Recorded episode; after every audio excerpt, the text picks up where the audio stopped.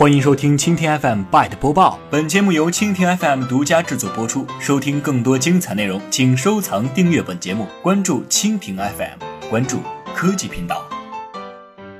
人民网两评《王者荣耀》，腾讯股价今日持续暴跌。七月五号消息，人民网近日连发两篇文章，就腾讯旗下手游《王者荣耀》做出犀利的评论。腾讯控股昨日早间收盘下跌百分之二点八五。午盘一度跌超百分之五，收盘跌百分之四，市值在一天之内缩水了一千零九十九亿港元。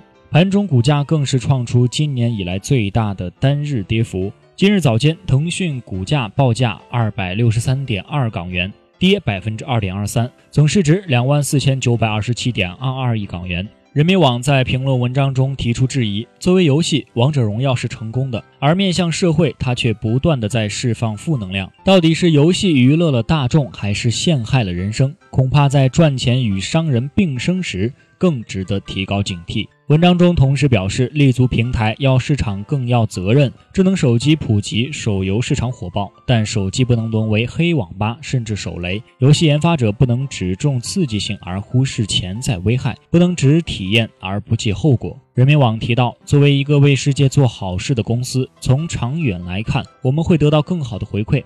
即使我们放弃了一些短期的收益，为社会尽责，为发展尽力，为人类增添价值，王者才会真正荣耀。